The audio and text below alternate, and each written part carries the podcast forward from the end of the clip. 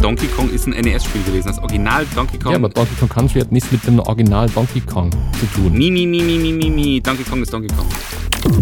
Mal vier Stunden lang mit einem NES-Controller und zeig mir deine Hände danach. Das ist ein Punkt für dich. Ich hatte als Kind am Daumen Hornhaut vom NES-Controller. Hast du gerade der Nintendo gesagt? Der Nintendo? Ist das E NES? Nein, das ist der Nintendo. Mama, ich will der Nintendo spielen. Round one, fight!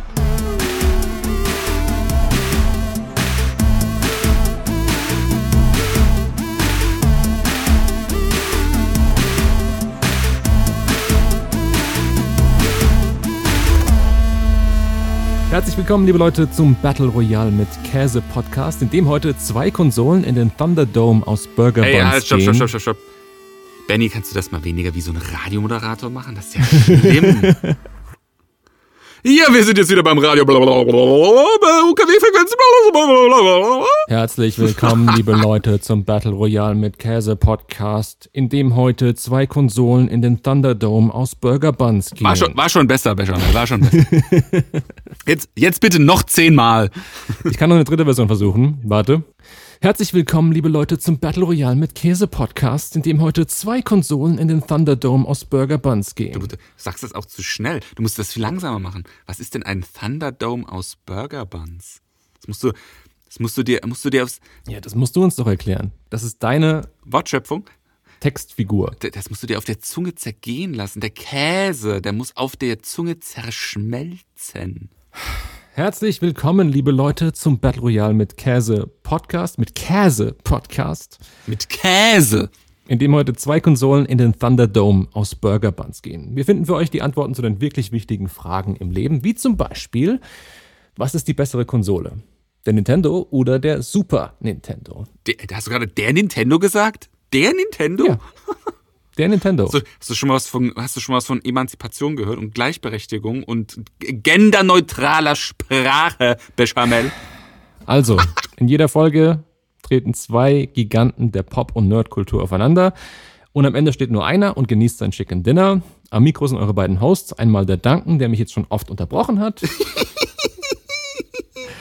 Und dann ist da noch ich, ich bin der Benny oder Bechamel. Bechamel! Wenn ihr mehr darüber erfahren wollt, wer wir so sind und wie wir so ticken, könnt ihr euch gerne die Folge 0 anhören. Da gibt's nettes Kennenlernen-Gedöns. Aber in dieser Folge starten wir gleich durch mit unserem ersten Battle. Da gibt's einen Kampf auf den Tod. Ja, da kommen zwei der ganz großen, zwei Maschinen, die die Weltgeschichte und unsere Kindheit mitbestimmen sollten. Das Nintendo Entertainment System und das Super Nintendo Entertainment System. 8-Bit gegen 16-Bit, die 80er-Kids gegen die 90er-Kids. Das klingt jetzt ein bisschen wie Werbung für Nintendo, ne? Gab auch noch andere Konsolen, die schön waren, Benjamin. Das hast du jetzt gar nicht erwähnt. Es gab auch noch das Sega Genesis, es gab auch noch. Das hieß Mega Drive in Deutschland. Ja, bleib mal bei der Wahrheit, bitte. Apropos, da stand übrigens sogar, das stand bei dem Super Nintendo nämlich, glaube ich nicht, zumindest nicht so groß, 16-Bit fett vorne drauf. Ja, klar.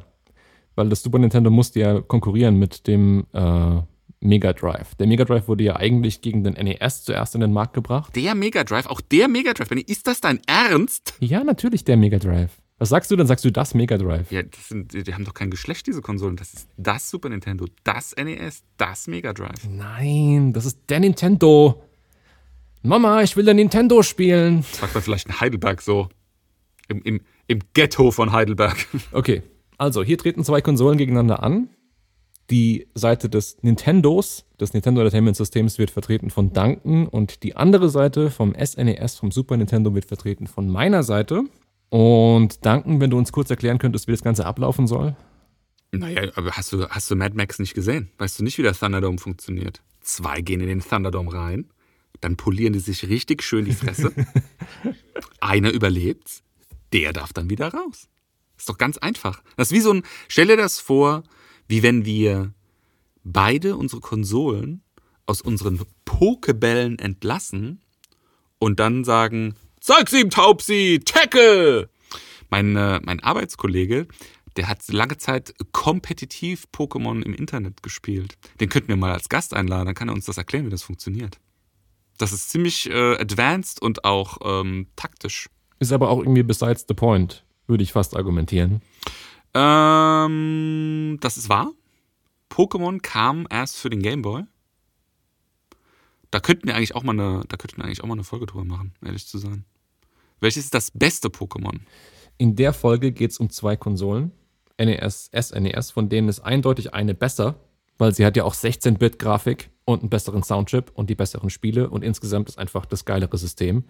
Und die andere wird von dir vertreten. Mich würde jetzt mal interessieren, was du überhaupt für ein Argument anführen kannst, weshalb der NES besser sein sollte als der SNES. Also zunächst einmal heißt es das Nintendo Entertainment System. Daher auch der Name NES. Ja. Und das NES hat meiner Meinung nach ein paar Sachen sehr, sehr richtig gemacht. So richtig gemacht, dass diese Auswirkungen bis heute spürbar sind. Und ich dir auch genau was. Das fängt damit an, dass es ja gar nicht mal erst die erste Konsole aller Zeiten war. Ja, für viele die erste Konsole, mit denen sie Berührungen hatten. Äh, für mich die erste Konsole, mit der ich in meinem Leben gespielt habe. Also echte Konsole, jetzt nicht Computer. Ich glaube für dich auch, so wie ich dich in Folge 0 verstanden habe. Ist aber gar nicht die erste Konsole gewesen. Die erste Konsolengeneration waren die Magnavox Odysseys dieser Welt. Die Atari 2600. Hm, Ich glaube, Atari 2600 würde schon laufen unter zweiter Generation. Hm. Das hatte nämlich schon Removable Cartridges, also da konntest du die Spiele wechseln. Und es gab ja auch zum Beispiel Pong von Atari, den also als, als Konsole sozusagen mit einem Spiel. Das zählt zu, zu, den, zu der ersten Konsolengeneration. Übrigens auch, wie ich erfahren musste, und da bin ich mir doch dann wirklich sehr ungebildet vorgekommen als Sophisticated Videospiele-Nerd. Es gab tatsächlich von Nintendo eine Konsole vor dem NES. Und nicht nur eine, wie ich feststellen musste, sondern ich glaube fünf Stück. Fünf Stück. Und die sogar in unterschiedlichen Ausgestaltungen. Und zwar nannten die sich Color TV Game. Schon mal gehört? Hm. Was ich weiß, ist, dass es diese Handheld-Dinger gab, diese kleinen Spielchen. Nein, nein, nein, das ist Game, das ist Game Watch. Das ist ja im Prinzip der, das ist ja der Vorläufer zum Game Boy gewesen. Aber es, das ist eine schöne Analogie, weil das passt äh, genau da wie die Faust aufs Auge. Das ist äh, das gleiche Gerät für an den Fernseher anzuschließen, wie so ein Game Watch für äh, als Handheld gewesen ist. Ne?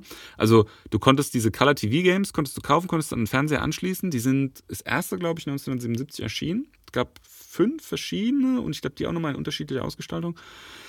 Das waren im Prinzip ähm, Konsolen, so wie, der, wie das Pong von Atari auch, mit fest reinprogrammierten Spielen, die du nicht wechseln konntest.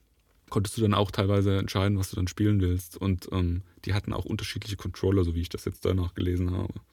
Aber das, das zählt zu der ersten Konsolengeneration und das Problem an denen ist natürlich erstens mal extrem simple Spiele. Ne? Also so ein Pong sind zwei Balken und ein eckiges Ding, was in der Mitte hin und her fliegt. Und ähm, viel anders war das bei diesen Color TV Games auch nicht. Das waren sehr simple Spiele.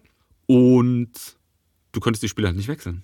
Und was das Famicom in Japan, Famicom Abkürzung für Family Computer, also ein Computer für die Familie. Was das richtig gemacht hat, ist, dass du die Cartridges wechseln konntest. Das heißt, du konntest in den Laden gehen, konntest dir ein Spiel kaufen, von dem du den Eindruck hattest, das ist was, was dich interessiert und konntest das dann mit deiner Familie spielen. Im Prinzip wie ein Familienbrettspiel, nur halt eben für digital und für am Fernsehen. Also, was du da jetzt gar nicht erwähnst, dass das Nintendo Entertainment System kam, nachdem die Videospieleindustrie eigentlich einen krassen Crash erlebt hat. Das Nintendo Entertainment System hat das ja so ein bisschen da rausgerettet, weil Atari 2600 habe ich deswegen erwähnt. Danach kam ja der große Crash. Atari 2600 war eine sehr erfolgreiche Konsole, aber der ganze Markt wurde geflutet mit richtig trashigen Spielen, sodass keiner mehr wusste, was wirklich gut war und was äh, nicht gut war. Und danach ist praktisch kein Videospiel mehr verkauft worden, nachdem der 2600 das ziemlich, also der war erfolgreich. Die, die danach kamen von Atari, waren alle überhaupt nicht mehr erfolgreich an Spielekonsolen.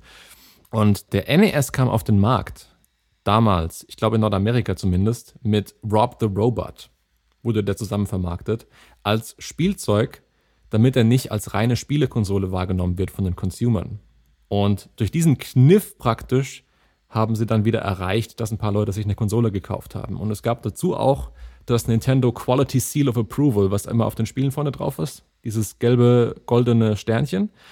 Und damit haben sie versucht, so ein bisschen Quality Control reinzukriegen, sodass du eben sicher sein kannst, dass wenn du dir ein Spiel kaufst von Nintendo, dass das eben auch was her hat, dass du einen gewissen Spielspaß dir darunter auch versprechen kannst. Und mit den zwei Marketing-Kniffen, so ist zumindest die Geschichte, wie, sie, wie ich sie jetzt kenne, haben sie es dann wieder geschafft, praktisch eine Konsole zu etablieren und praktisch den Videospielmarkt so aus dem, aus dem Nichts hervorzuholen. Ja, also dieses Quality Seal of Approval, das ist natürlich ein zweischneidiges Schwert. Ne? Also es gibt ja auch diese Story aus Japan, da hat die Firma Tengen hat ein Tetris auf den Markt gebracht. Das war übrigens ähm, von der Spielemechanik her ein bisschen besseres Tetris als das Tetris, mit dem hier in Europa das NES auch ausgeliefert wurde. Also dieses Nintendo Tetris.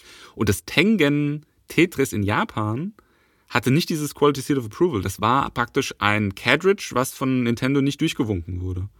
Und ich glaube, das wurde nach zwei Wochen, wenn ich mich recht erinnere, wurde das dann tatsächlich von Nintendo per einstweiliger Verfügung in Japan aus den Regalen rausgenommen. Und das ist übrigens auch der Grund, warum dieses Cartridge heute für utopische Preise auf dem Videospiele-Gebrauchtmarkt gehandelt wird. Aber das jetzt nur mal so am Rande. Also dieses Quality Seal of Approval war praktisch ein, ein ähm, Kniff von Nintendo, um zu sagen, ey, äh, die Cartridges für unsere Konsole, da müsst ihr erstmal hier Geld an uns bezahlen, dass ihr auf unsere Konsole Spiele veröffentlichen dürft. Also im Prinzip ist das so ein bisschen, also da, ist, eigentlich hast du mir gerade ein Argument dargelegt, was für mich spricht, übrigens.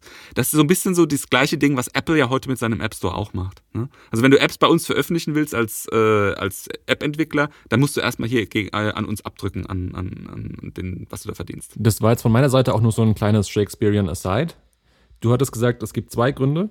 Also zwei Dinge, die Nintendo da richtig gemacht haben. Das eine war Cartridges und das zweite hatten wir noch nicht. Nee, nicht, ich habe nicht gesagt zwei Dinge. Es gibt viele Dinge, die die richtig gemacht haben. Eines davon ist die Tatsache, dass das Cartridge gewechselt werden konnte und dass du damit praktisch deine Konsole gekauft hast und dann konntest du die so auskleiden mit Unterhaltung, wie du das dann eben für richtig empfunden hast. Ne? Das ist schon mal Punkt Nummer eins. Und das ist ja auch was, was das Super Nintendo zwar genauso kann, aber das Nintendo nicht erfunden hat. Das hat Nintendo für seine Konsole so damals eingeführt und dann natürlich beibehalten, aber das Super Nintendo hat da nichts dazu beigetragen. Das war schon so. Also das sind keine äh, Federn, womit sich dein Super Nintendo schmücken könnte. Deswegen klarer Punkt siegt an dieser Stelle für das NES. Okay, du hast dein erstes Argument vorgebracht. Ich hätte ein Gegenargument zu bringen. Ähm, und meine erste These ist eigentlich ganz einfach der, das Super Nintendo Entertainment System ist einfach die Spitze von 2D-Gameplay. Und im Prinzip ist die These ganz einfach. Okay, der NES war ein cooles System, war sehr innovativ für seine Zeit, hat vielleicht auch den Videospielmarkt gerettet. Und ja, der hatte auch super einflussreiche Spielideen. Ähm, zum Beispiel Super Mario Bros. 3 ist eines der besten 2D-Jump'n'Runs ever, das will ich gar nicht bestreiten. Aber alle die Ideen, die auf dem NES erst so am Aufkeimen waren, wie zum Beispiel in Metroid, in Legend of Zelda, in Contra, in Castlevania und so weiter und so fort, haben auf dem SNES e erst zu ihrer wahren Form gefunden. Das beste Beispiel dafür ist Metroid 3. Super Metroid, für mich das beste Spiel aller Zeiten. Ja, aber Benjamin, also ganz ehrlich, was, was, was, was redest du da? Also, das sind alles Argumente für mich, für meine Konsole, für das NES, ist doch ganz klar alle diese Franchises, die du da gerade eben aufgezählt hast, ja, also ob das ein Super Mario ist, ob das ein Castlevania ist, ob das ein Metroid ist, ob das ein Zelda ist, die haben alle auf dem NES ihren Anfang gefunden. Sie waren auf dem NES aber noch nicht in der Form, wo sie später sein werden und wo sie dann auch wirklich zu ihrer wahren Größe gefunden haben. Weil wenn du die heute alleine Metroid auf dem NES, kannst du eigentlich nicht mehr spielen weil es einfach also, so kryptisch Fun Fact, ist. Benjamin, Fun Fact, ich habe mir das Original Metroid vor nicht mal weniger als zwei Wochen gekauft, das Original Cartridge fürs NES gebraucht, ähm, im Kleinanzeigen und äh, spiele das jetzt mit meinem Sohn auf, und jetzt halte ich fest, einem Analog Mini NT, eine neue Konsole, moderne Konsole, die versucht, die Technik vom Original NES eins zu eins so abzubilden, dass du alle Flickereffekte, die ja durch die begrenzte Hardware, die das NES hatte, und durch die Begrenzung der Sprites, die gleichzeitig dargestellt werden konnten dadurch, äh, alle Flickereffekte und Timings vom, von, von wie äh, der Controller dann den Sprung ausgelöst hat und so weiter und so fort, so perfekt versucht zu imitieren, wie nur irgend möglich, wie technisch nach heutigen Kriterien nur irgend möglich. Okay, und wie viel hast du nochmal für das Ding bezahlt? Wenn ich fragen darf? Ziemlich viel Geld. Maßlos überteuert. Und ich finde es auch grenzwertig, was diese Firma da äh, treibt im Internet, weil die so künstliche Verknappung machen. Aber das ist ein anderes Thema. Jedenfalls, worauf ich hinaus will, ist, wir reden von einer Konsole, wo es heutzutage Firmen gibt, die versuchen, die technische Begrenzung, die diese Konsole hatte, die ja absolut, und das ist äh, meiner Meinung nach unwiderlegbar, dazu beigetragen hat, dass das Gerät so ikonisch wurde. Ja? Also wer kennt nicht dieses, dieses Flickern der, der Sprites bei NES-Spielen, das kennt jeder, der mit dem Original damals gespielt hat, erkennt das wieder. Es wird dann auch ein bisschen langsamer. Ne? Du hast dann diesen Effekt, dass dann das ganze Spiel so ein bisschen sich verlangsamt, weil einfach die Hardware nicht mehr hinterherkommt. Das gehört einfach dazu. Das ist einfach Teil der Experience. Das ist genauso, wie wenn du dir heute eine Schallplatte kaufst und legst die auf so einen alten Schallplattenspieler. Du willst die Musik inklusive dieser, dieses Vinylknackens genießen. Und genauso ist es auch beim NES. Du willst Du willst das Originalspiel in seiner ursprünglichen Version, inklusive aller Makel, die es hatte, Mir genießen. geht es aber darum, zu erfassen, wo ist, also wie viel Spielspaß hattest du denn wirklich? Und ist es nicht vielleicht auch einfach verklärte Nost Nostalgie, jetzt zurückzugucken und zu sagen, boah, Metroid war voll das geile Spiel oder Zelda war voll das geile Spiel. Die hatten alle gute Ansätze, ja. Aber spiel mal heute Metroid. Wie weit bist du gekommen? Ohne jetzt im Internet nachzugucken, durch welche Wand du irgendwie eine Bombe machen musst, damit du da durchlaufen kannst. Was nirgends im Spiel erklärt wird. Ja gut, das ist ja, das ist ja auch noch ein Argument für mich, wenn du so willst. Die Spiele auf dem NES waren schwer. Die waren richtig schwer. Nee, nee, nee, nee, darum geht's nicht. Es geht darum, dass sie unspielbar waren zum Nee, Teil. Also einfach so unspielbar kryptisch waren. Alleine Metroid ist so unspielbar kryptisch, dass du, wenn du jetzt nicht irgendwie ein Nintendo-Magazin hattest, das Nintendo-Magazin hattest oder irgendwie einen Spieleberater, einfach nicht wusstest, wie du weiterkommst. Also ich finde, der Vergleich hinkt, Benjamin, weil Metroid ist das Mitbegründerspiel des Metroidvania-Genres und das Metroidvania-Genre zeichnet sich genau dadurch aus. Durch Erkundung, durch selbst Dinge herausfinden, Backtracking, immer wieder an, gleich, an die gleichen Stellen zurücklaufen und ausprobieren. Ja? Und das gehört, ähm, das gehört gerade da besonders dazu und, und Und darauf kannst du jetzt mal dann Super Metroid spielen, Metroid 3, wo dann einfach die Ideen, die damals da waren, einfach besser umgesetzt worden sind. Durch bessere Environments, die auch farblich und thematisch voneinander differenziert werden konnten, wo du dann auch ein paar Hints hattest, um zu wissen, okay, da kann ich vielleicht eine Bombe machen, damit ich da durch kann, wo du eine bessere Backstory hast, eine bessere Atmosphäre, ein bisschen besseren Soundtrack, wo es einfach alles besser geklickt hat. Ja, aber und wo du Benjamin- einmal denkst, boah, das ist ein wirklich geiles Spiel. Jetzt mal- Was auch, pass auf, und das Spiel ist so gut gewesen, Super Metroid, dass es bis heute von Speedrunnern als es eines der besten Speedrunner-Spiele aller Zeiten gefeiert wird. Nicht umsonst wird es auf jedem ADGQ aus dem GameStone Quick als letztes gespielt, weil es eben auch diese Speedrunner-Szene mitbegründet hat. Und das wird es auf dem NES Metroid so nie geben. Da gibt es wahrscheinlich auch eine Community, die das schnell durchspielt, aber es ist halt, nee, es ist nicht das Spiel, was das Spielerlebnis, was du dann später auf dem Super Nintendo haben kannst. Naja, also Games Done Quick gibt's auch für einen Haufen von NES-Spielen. So kannst du auch nicht argumentieren. Worauf ich aber eigentlich hinaus will, ist folgendes. Du sagst ja auch zum Beispiel nicht, äh, ja, schön, dass Da Vinci damals die Mona Lisa gemalt hat. Äh, heute habe ich Photoshop oder äh, GIMP oder ähm, Pixelmator, was weiß denn ich, Grafiksoftware deiner Wahl. Ich kann doch heute die Mona Lisa in einer viel, viel tieferen Bit-Anzahl und, und mit mehr Farbtiefe und mit was weiß ich was für Effekten und vielleicht sogar noch dreidimensional und was weiß ich was noch alles zeichnen und darstellen. Das interessiert doch keinen Mensch. Trotzdem wollen die Leute in den Louvre und wollen sich dieses winzig kleine Ding an der Wand angucken, weil das ist das Original. Das ist der echte, wahre Stoff. Der Vergleich ist nicht Mona Lisa zu Photoshop, der Vergleich ist Mona Lisa zu Höhlenmalerei. Weil auch die Mona Lisa war ja in einem Prozess drin, in einer Geschichte drin, die sich entwickelt hat. Und auch die Mona Lisa ist nicht frei von, also überleg mal, also ähm, Da Vinci wird ja aus einem Grund gefeiert. Auch weil er zum Beispiel Perspektive anders benutzt hat als die Maler vor ihm. Und dass er überhaupt Perspektive benutzt hat, ist ja auch ein Fortschritt. Reiner Fortschritt ist nicht mein Argument. Mein Argument ist, dass die Spiele einfach besser waren, weil sie mehr Möglichkeiten hatten und diese auch nutzen konnten. wenn du jetzt wirklich äh, mir anfängst mit, mit Innovation, ja, also wie viel, wie viel Innovation steckt denn bitte in so einem Super Nintendo? Äh, in, in, in, Entschuldigung, in so einem Nintendo NES drin. Also da, da ist ja unglaublich viel Zeug drin, was, was, was, was es bis dahin einfach noch nicht gab. Also alleine schon das Scrolling, die große Anzahl der gleichzeitig dargestellten Sprites, das waren alles Innovationssprünge, die die damals gemacht haben. das sind alles nur Sachen, die du dann später bei Super Nintendo mit Sicherheit dann nochmal besser hattest.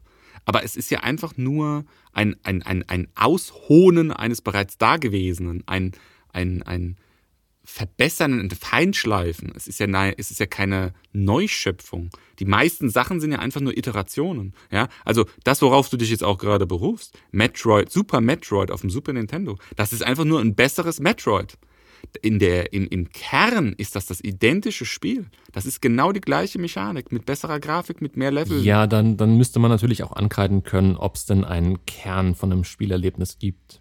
Oder ob nicht jedes Spiel für sich selbst ein eigenes Spielerlebnis hat. So würde ich argumentieren und ich würde einfach sagen, dass Super Metroid einfach so anders sich angefühlt hat und so neu war für seine Zeit, dass es im Prinzip mit dem ersten Metroid nicht mehr vergleichbar ist was ja auch da, dadurch unterstrichen wird, dass Metroid 1, und ich will jetzt gar nicht so lange auf Metroid rumhacken, auf dem GBA komplett neu gemacht wurde, weil es einfach so unzugänglich war. Und das ist halt bei, bei NES-Spielen oft der Fall. Dass einfach die Spiele von der Idee her ganz gut waren, aber eben noch nicht ausgereift waren. Und das kam dann erst zur Super Nintendo-Zeit. Und in dieser Super Nintendo-Zeit war man dann einfach so in diesem 2D-Dingens drin, hat es so gut verstanden, dass ähm, eine der besten Libraries entstanden ist, die je für eine Konsole entstanden ist. Überleg mal, Chrono Trigger, wir haben Secret of Mana, wir haben A Link to the Past, wir haben Super Castlevania, wir haben Super Metroid, haben wir schon erwähnt. Wir haben die besten äh, Final Fantasies wahrscheinlich sogar. Wir haben Final Fantasy VI, wir haben Final Fantasy IV. Alle Spiele, die du jetzt bis jetzt aufgezählt hast, haben ihren Ursprung auf dem Nintendo Entertainment System. Sogar Final Fantasy, Final Fantasy I NES-Spiel. Chrono Trigger ist einfach nur ein anderes Final Fantasy. Ich will gar nicht behaupten, dass Chrono Trigger kein gutes Spiel ist. Es ist eines der besten Spiele aller Zeiten. Aber im Kern Final Fantasy. Final Fantasy, NES-Spiel. Äh, Im Kern wahrscheinlich Dragon Warrior. Äh, Dragon Quest wahrscheinlich. Nee, ich finde, es hat mehr von Final Fantasy als von Dragon Quest. War nicht Dragon Warrior vor Final Fantasy? Mm, du meinst Dragon Warrior 1? Äh, ich glaube schon, ja. Ich, das ist ja, ich glaube, Final Fantasy war so eine Antwort auf, aufs erste Dragon Warrior. Also Dragon Quest ja eigentlich in Japan. Aber da bin ich mir jetzt nicht mehr 100% sicher, müsste ich jetzt auch selbst nochmal kurz gucken, wie da die Zeitachsen waren. Aber lass mich nochmal einen Punkt weiter ausführen. Und zwar, Simple is Key. Also, das NES war ja in seiner Ausgestaltung zum Beispiel auch von der Bedienung. Ja, wir haben hier ein Gamepad, das hat einen Start, einen Select-Button, den A-Knopf und den B-Knopf. Da sind alles in allem vier Knöpfe, zwei, die man am Anfang vom Spiel benutzt hat und zwei, mit denen man das Spiel eigentlich gespielt hat. Ja?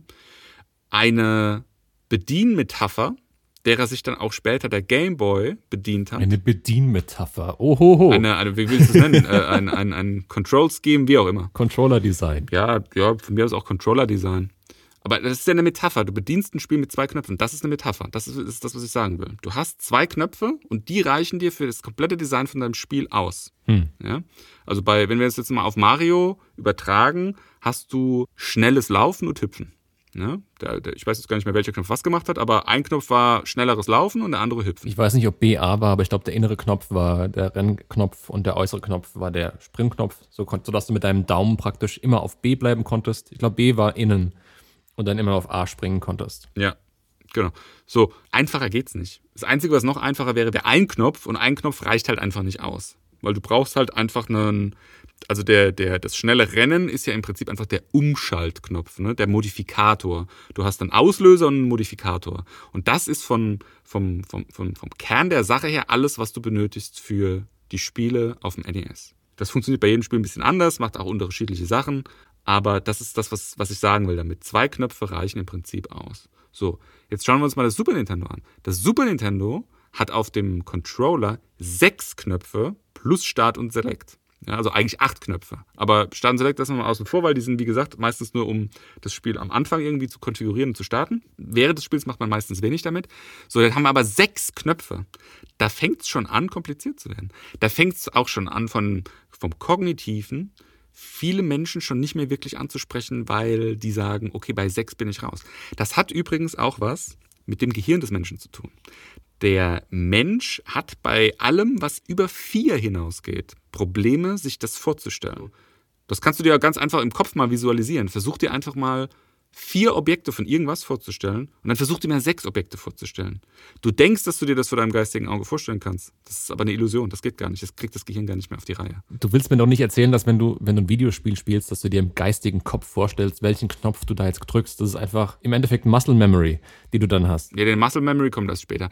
Das hat auf jeden Fall was damit zu tun, wie zugänglich ist ein Videospiel einem Menschen, der nicht unbedingt Videospiele affin ist. Ja? Und da, und das ist übrigens auch meiner Meinung nach äh, die, die Kern, die Quintessenz des Erfolgs des Gameboys, dass der dieses gleiche Control-Scheme sozusagen aufgegriffen hat. Und diese, diese Einfachheit, mit dieser Einfachheit, wie er zu bedienen ist, einfach viel, viel, viel, viel, viel mehr Menschen angesprochen hat, als das Super Nintendo getan hat. Weil das Super Nintendo als Konsole, das war praktisch schon nicht mehr, in Japan hieß es immer noch so, es war praktisch schon kein Family-Computer mehr. Das war schon eine Konsole, die hatte Gamer in mind. Die war für Gamer konzipiert. Deswegen sechs Buttons, deswegen komplexere Control Schemes, deswegen auch alte Computerspiele, Design-Metaphern wieder aufgreifen. Zelda, Metroid, Castlevania, Super Mario, was auch immer. Und darauf iterieren, das erweitern. Super Mario World auf dem Super Nintendo. Was hat das mit diesen Knöpfen eigentlich gemacht? Nicht besonders viel. Die Fähigkeiten, die Mario durch die zusätzlichen Knöpfe erlangt, die könntest du aus dem Spiel sogar rauslassen, es würde das Spiel nicht wesentlich verschlechtern. Was mich mal interessieren würde, es gibt jetzt ja Neuauflagen von den ganzen klassischen Controllern, auch von NES und SNES-Controllern. Mich würde interessieren, wie die tatsächlichen Verkaufszahlen sind von den Leuten, die sich jetzt einen NES-Controller kaufen und die sich jetzt einen SNES-Controller kaufen. Weil ich würde vermuten, aus gutem Grund. Meinst du jetzt die NES-Controller für die Switch oder meinst du die NES-Controller für das Classic NES, was man kaufen konnte, dieses kleine? Sowohl als auch, es ist vollkommen egal. Es gibt ja auch für den Computer entsprechende Controller, die du da kaufen kannst. Ja, aber die sind nicht von Nintendo, das sind Third-Party-Controller. Ja, es ist vollkommen egal. Es geht mir um die reine Form des Controllers. Ich würde vermuten, dass sich viel mehr Menschen einen SNES Classic Controller holen. Nicht nur, weil er mehr Knöpfe hat und dadurch mehr Spiele spielbar sind, sondern weil die Form viel ergonomischer ist. Spiel mal vier Stunden lang mit einem NES-Controller und zeig mir deine Hände danach, wie kaputt sie sind. Das ist ein Punkt für dich. Ich hatte als Kind am Daumen Hornhaut vom NES-Controller. weil, die, weil das Digitalpad, das ist sehr kantig. Und wenn du sehr oft mit dem Daumen, mit der Seite vom Daumen musstest du ja da drüber rutschen. Wenn du sehr oft über diese Kante drüber gerutscht bist, hast du Hornhaut bekommen. Ja, also das ist schon ein sehr klankiger. Ich will nicht sagen, dass er nichts richtig gemacht hat, weil es war ja einer der ersten Controller in der Form. Aber ja, die Iteration, die danach kam, hat dann doch einiges richtiger gemacht und war viel besser zu halten. Und du hast auch längere Playsessions machen können, ohne dass du danach, wie du sagst, äh, Hornhaut an den Händen und den Fingern hattest. Unabhängig davon, du hattest erwähnt, dass der SNES kein Famicom, kein Family Computer mehr sei. Das spricht einmal gegen dein Argument, dass es noch richtig hardcore schwierige Spiele waren auf dem NES, die eigentlich nur von den Videospielexperten überhaupt zu schaffen waren. Nee, nee, nee, so habe ich das nicht gesagt. So, das musst du schon richtig darstellen. Ich habe gesagt, früher waren die Spiele schwer. Das hatte aber nicht den Grund, dass das für Videospielexperten konzipiert war. Das hatte den Grund, dass du früher brauchtest du Replay Value in deinem Spiel und das hat man einfach über Schwierigkeit gelöst. Aber lass mich mal kurz meinen Punkt bitte zu Ende erzählen. Der SNES hatte auch ganz andere Peripherien, die ihn noch viel besser gemacht haben als Konsole und viel wertvoller gemacht haben für verschiedene Arten von Spielern. Ich erwähne da nur mal ganz kurz den Super Game Boy, mit dem du auch deine ganzen Game Boy Spiele einfach auf dem SNES spielen konntest, was einfach super geil war in vier Farben, um das noch mal gesagt zu haben. Und es gab die Super Nintendo Maus, mit der du im Mario Paint erste Computerskills lernen konntest, was für junge Kinder im Entwicklungsalter voll wichtig war, einfach um erste Computerskills zu lernen und wo sie sich auch mal ein bisschen ausprobieren konnten. Ich hatte die Maus. Ich auch. Selbstverständlich hatte ich. Ja gut, aber Benjamin, auch da wieder, ich muss dich leider enttäuschen, du wirst diesen Kampf heute verlieren. Der Thunderdome wird leider äh, mit dem NES als siegreiche Konsole heute hervorgehen. Guck dir doch mal die ganze Peripherie vom NES an. Also das ist ja unglaublich, was es da alles gab. Es gab diese Pistole, mit der konntest du Shooter-Spiele spielen.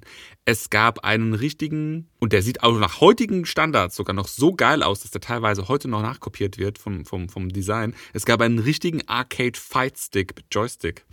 Es gab einen Virtual Reality Handschuh, mit, wo du die Hand richtig reinstecken konntest, um damit deine Spiele zu spielen. Also viel fancier wird's nicht mehr. Alles das coole Zeug. Das hat das NES originär gehabt. Der Virtual Reality Handschuh, der nicht funktioniert hat. nachdem du das erste Mal probiert hast. Das akzeptiere ich als Argument nicht, weil das Ding einfach so broken war, dass du es einfach nicht, mit dem hast du ja nicht spielen können, wirklich. Unabhängig davon hast du jetzt eins gekonnt umgangen, nämlich meine Erwähnung des Super Game Boys. Das führt nämlich dazu, dass die Spiele-Library vom Super Nintendo nicht nur größer als die vom NES ist, sie inkludiert auch die ganze Library vom Game Boy. Ja, aber also Game Boy ist mehr NES als Super Nintendo. Also argumentierst du jetzt praktisch, dein Super Nintendo sei besser, weil du kannst Spiele, die von, vom, vom ganzen Game Design her eher am NES angelehnt sind als am Super Nintendo angelehnt sind, die werten dein Gerät auf. Das ist doch, das ist doch paradox. Das musst du doch selbst einsehen, dass das nicht niemals sein kann, was du da gerade verzapfst. Das ist nein. Seit wann ist denn Backwards Compatibility ein Argument gegen eine Konsole? ich habe nicht gesagt, dass Backwards Compatibility irgendwas Negatives ist. Ich habe nur gesagt, das spricht doch dafür, dass das NES was richtig gemacht hat. Dass man genau die Punkte, die ich eben angeführt habe, auf dem Gameboy wiederholt hat. Und du jetzt sagst, weil es diese ganzen Gameboy-Games, also auch faktisch NES-Games, auf dem Super Nintendo gibt, ist das Super Nintendo besser als das NES. So ein Quatsch. Ich glaube, du buchsierst dich hier gerade in so einer Sackgasse, Benjamin. Es ist, es ist, ist ein bisschen traurig mit anzusehen, wie du gerade so abstinkst und verlierst, am Boden liegst, mit deinem Super Nintendo in der Hand, was aus, aus den Slots blutet, einen Schlag nach naja, dem anderen einstecken muss. Überhaupt nicht. Das Ding ist nämlich, dass der Spielspaß für mich im Vordergrund steht. Und ich, ich akzeptiere auch dein Argument nicht, dass der Super Nintendo kein Family Computer ist, weil du hast ähm, mehr Mehrspielerspiele auf dem Super Nintendo, würde ich schätzen. Bessere Mehrspielerspiele auf dem Super Nintendo. Du hast das erste Mario Kart auf dem Super Nintendo. Naja gut, das hat aber mehr was damit zu tun, dass die ähm, Lifetime der Konsole einfach länger Und ein Argument noch für den Super Nintendo. Du hast Spiele mit großen Spieleboxen gehabt was du auf dem NES einfach nicht hattest. Die Big Box Games, gab es die auf dem NES? Ich glaube nicht, ne? Du meinst die mit Spieleberater oder was meinst du jetzt genau? Genau, die mit Spieleberater. Nicht, dass ich wüsste, nee, das war damals noch kein Ding, dass man die Komplettlösung mitverkauft hat und das irgendwie als besonders großen Wurf gefeiert hat. Die waren scheiße teuer damals, aber das war ein Erlebnis, das kaufen zu können. Ich erinnere mich noch wie, wie gestern, als ich mein erstes Big Box Spiel gekauft habe. Das war damals Secret of Evermore. 140 fucking Mark hat das gekostet. Und ich habe Monate dafür gespart, habe meinem Papa irgendwie zwei Wochen davor Bescheid gesagt, ey, an dem Tag kommt das Spiel raus, du musst unbedingt reservieren. Und wir sind dann mit unserem alten Opel Corsa in Kirschrot an dem Tag, wo es rauskam, in den Elektronikfachhandel gefahren. Und der Verkäufer musste dann extra die Vitrine aufmachen, hat dir dann diese riesige Box in die Hand gedrückt. Das sind so Erlebnisse, die hast du auf dem NES einfach nicht haben können, weil es gab einfach keine Big Box-Spiele. Und mit dieser riesigen Box nach Hause fahren zu dürfen, zu antizipieren, was da jetzt für ein Spielerlebnis auf mich wartet, gab es nicht. Ja, ich glaube, diese Big Boxen, also zumindest auf dem europäischen Markt, wüsste ich jetzt nicht, dass es die fürs NES gegeben hätte. Das stimmt, da gebe ich dir recht. Was ich übrigens auch schade finde für die jetzige Generation an Spielern, dass sie das nicht mehr haben können. Weil wenn du dir jetzt ein Videospiel kaufst, dann klickst du einen Button in irgendeinem Online-Store und dann ist es damit schon gegessen praktisch. Ja, also ja, generell das ganze digitale Videospiele verschachere. Das ist ja eigentlich, wenn man mal ganz ehrlich zu sich selbst ist, ist das ja Abzocke. Ja? Die verkaufen dir praktisch das Recht, dass du, solange wie es deren Server gibt, etwas von deren Server runterladen kannst, um es zu benutzen. Und an dem Tag, wo die ihren Server abschalten, weil sie von irgendeiner anderen Firma gekauft wurden oder weil die irgendwann sagen, wir verdienen kein Geld mehr damit, wir schalten den ganzen Dotter jetzt ab oder was auch immer in der Zukunft irgendwann passiert, ab dem Tag kannst du es nicht mehr spielen, wenn dein eigener Computer, auf dem es schon runtergeladen ist, kaputt ist. Ja? Also du kaufst praktisch was mit einer begrenzten Laufzeit eingebaut, mit einem Verfallsdatum eingebaut. Ja? Das finde ich eigentlich eine Frechheit. Weil so ein Cartridge, also ich kaufe die Dinger ja jetzt noch gebraucht für NES im, im Kleinanzeigen, die sind ja jetzt teilweise nahezu 40 Jahre alt. Ja? Also die, manche Spiele haben bald ihren 40. Geburtstag. Diese Cartridges, die machst du ein bisschen sauber und funktionieren die immer noch. Hm. Kein Spiel auf Steam, kein Spiel im Apple App Store, kein Spiel auf Google Play wird 40 Jahre überdauern. Da gebe ich dir heute und hier Brief und Siegel drauf. In 40 Jahren werden die nicht mehr laufen. Wenn du ein neues Device auspackst und bootest und sagst so, jetzt möchte ich Spiel XY, was ich gekauft habe, gekauft, das gehört mir, installieren. Geht dann einfach nicht. Wenn du dann nicht irgendwo ein Device rumfliegen hast, wo du es schon gemacht hast, Pech gehabt. Ja? Und das ist das, was ich äh, wirklich schade, also da gebe ich dir zu 100% recht. Das ist das Schöne an diesen alten Konsolen. Und das ist ja auch letzten Endes genau das, was ich ganz am Anfang vom Podcast gesagt habe. Das NES hat das als erste Konsole von Nintendo gemacht. Ich weiß nicht, ob es überhaupt die erste Konsole war mit äh, Spielen, ich glaube nicht. Aber das Erlebnis, Spiele kaufen zu können, Spiele wo reinstecken zu können, sie spielen zu können, die in die Schublade, in den Karton, wo auch immer hinzutun, auf dem Speicher in den Keller, da jahrelang liegen zu haben, dann das Ding irgendwann wieder rausholen, sich daran zu erfreuen, dass es noch da ist, was haptisches zu haben, was man anfassen kann, das dann wieder irgendwo anzuschließen, reinzustecken, auf Power zu drücken und loszuspielen, das ist phänomenal. Ja, und das Erlebnis hast du besser auf dem Super Nintendo als auf dem NES, weil du hast Big Box Spiele gehabt. Übrigens, die, die Verpackung, die ich heute noch habe, ne, die ich damals gekauft habe, ich habe ja, da, da gab es ja einige Spiele von. Ähm, Secret of Mana, Illusion of Time, Secret of Evermore, ich glaube Earthbound gab es auch in der Big Box. Das sind Sachen, die dich dein Leben lang begleiten. Aber wie gesagt, Big Box Spiele sind ein großes Argument für Super Nintendo. Und auch die Pixel Art, die auf dem SNES, und ich wiederhole mich hier auch ein bisschen, zu ihrem Höhepunkt gefunden hat. Was willst du jetzt sagen? Das willst du jetzt sagen, der hatte mehr Anspruch, die sah schöner aus? Oder was willst du mir jetzt damit sagen? Also das, Schönheit liegt im Auge des Betrachters, lieber Benjamin. Wie du weißt. Und ich finde, wenn wir über Pixelart reden, setzt das NES die Maßstäbe, weil das sind heute immer noch Sachen, die guckst du dir gerne an. Und die haben einfach Wiedererkennungswert. Ja? Wohingegen jetzt bei, bei Screenshots von einem Super Nintendo, wenn ich dir den hinhalte, und es gibt auch eine Version für Mega Drive, wette ich, kannst du in der Hälfte der Fälle nicht sagen, ist das Super Nintendo oder ist das Mega Drive Grafik. Oder TurboGrafx oder was weiß ich, was noch eine 16-Bit-Konsole war. Die sehen alle gleich aus. Die heben sich auch gar nicht mehr voneinander großartig ab. Ja? Das ist auch was, wo sich das Nintendo für sich auszeichnet. Die Farbpalette erkennst du sofort wieder. Es gibt auf jeden Fall Spiele, die auf dem Super Nintendo so dargestellt werden konnten wie auf keiner anderen Konsole. Zum Beispiel Yoshi's Island hat einen sehr eigenen Grafikstil und ist wahrscheinlich eine der besten 2D-Grafiken überhaupt. Genauso wie Donkey Kong Country 1, 2 und 3, die wieder eine eigene Grafik hatten und die auch nur mit dem Super Nintendo möglich war, weil er eben den 3D-Grafikchip noch mit drin hatte. Du hast also im Super Nintendo nicht nur. Das sind ja aber gerasterte Fotos gewesen. Du hast im Super Nintendo nicht nur die Kulmination von 2D-Grafik, sondern auch die ersten Anfänge von 3D-Grafik. Das hast du auf dem NES nicht spielen können. Super Star Fox zum Beispiel. Ja gut, das liegt an der Hardware, das ist ja klar. Und wenn du jetzt anfängst mit Star Fox, Star Fox hatte den FX-Chip, das war ein Zusatzchip auf dem Modul und damit praktisch schon nicht mehr pure, reine SNES-Hardware. Ja. Lass uns doch mal ganz kurz zu den Spielepackungen zurückkehren. Da habe ich nämlich ein schweres Pfund auf dem NES, was ich meine, so auf dem Super Nintendo nie vorgefunden zu haben. Und zwar, du erinnerst dich, dass du unlängst bei mir zu Hause warst, um in meinen Super, nee, nicht Super, um in meinen Mini-NT das Zelda 1 Cartridge reinzustecken, um zu gucken, ob es noch funktioniert. Mhm. Und sag mir doch bitte mal, welche Farbe hatte dein Zelda Cartridge? Und zwar golden. Richtig. Dein Zelda fürs NES ist ein goldenes Cartridge. Gibt es ein goldenes Super Nintendo-Spiel? Und generell, gibt es fürs Nintendo irgendwelche Cartridges, die nicht in diesem komischen Eierschalengrau sind, in dem die Nintendo-Cartridges waren? Good question. I don't know. Also ich meine nein. Und wenn, dann ist es irgendeine Special Edition von irgendetwas. Bei, beim Nintendo NES gab es das häufiger. Also die Zeldas haben auf jeden Fall beide goldene Cartridges und ich bin der Meinung, es gibt auch noch andere Spiele in anderen Farben. Übrigens, die Cartridges auf dem europäischen Markt, die haben ja auch eine andere, einen anderen Formfaktor. Die Cartridges auf dem japanischen Markt fürs NES, die waren wesentlich kleiner und auch bunt. Also zum Beispiel haben die Rockman-Spiele in Japan, in äh, Europa heißen die Mega Man, da hat jeder Teil eine andere Farbe. Das wusste ich zum Beispiel nicht. Finde ich auch eine coole Sache.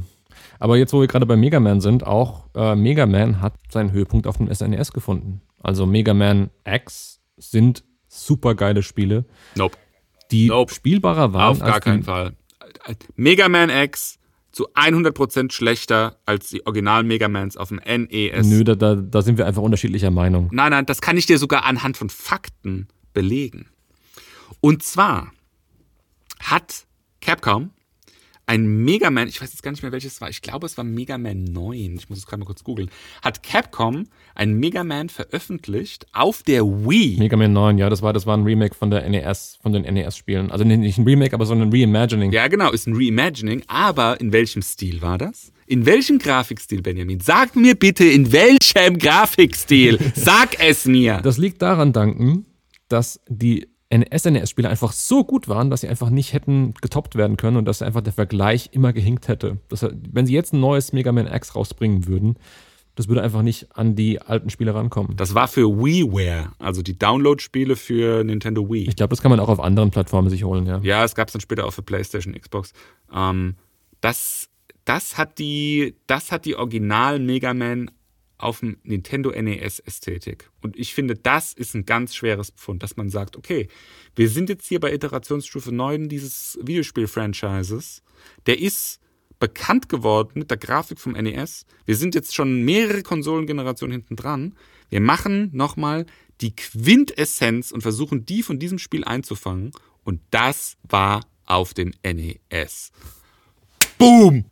Benny, du liegst am Boden. Dir läuft Blut aus allen Körperöffnungen, aus allen Cartridge-Slots. Du bist am Abverlieren, am Losen. Ja, die haben einfach die Leute mit Nostalgiebrillen wie dich praktisch abgegriffen, um noch ein bisschen Geld rauszuquetschen. Ich glaube, wenn du dasselbe Spiel auf besserer Grafik hättest verkaufen können, das hätten sie genauso gemacht. Das werden sie wahrscheinlich auch machen, einfach um die nächste Runde von alten Männern abzugreifen, die noch Nostalgiebrillen für den SNES haben. Das kaufe ich nicht als Argument, nur weil sie ein Spiel in alter Grafik rausbringen, weil es zu der Zeit einfach ähm, in Mode war, Retro-Spiele rauszubringen, zu sagen, boah, das ist ein Argument für den NES und für dessen Ästhetik. Der NES hatte eine eigene Ästhetik, die mag auch was für sich haben, aber wie gesagt, also Pixelgrafik, wie du sie auf dem SNES kriegst, kriegst du besser auf keiner anderen Konsole, würde ich einfach jetzt mal so hinhauen. Okay, pass auf. Mein letztes Argument und meiner Meinung nach auch wieder unschlagbar. Ich bin gespannt, wie du darauf reagierst. Gehen wir mal in die Gegenwart. Gehen wir mal zu den kontemporären Spielen auf den Konsolen und auch von mir aus PCs von heute. Und schauen wir uns mal da Retro-Spiele an. Welche Ästhetik wird da eigentlich in 90% der Fällen aufgegriffen? Wir reden von Spielen wie zum Beispiel The Messenger oder wir reden von Spielen wie Shovel Knight. Wir reden von Spielen wie Bloodstained Curse of the Moon.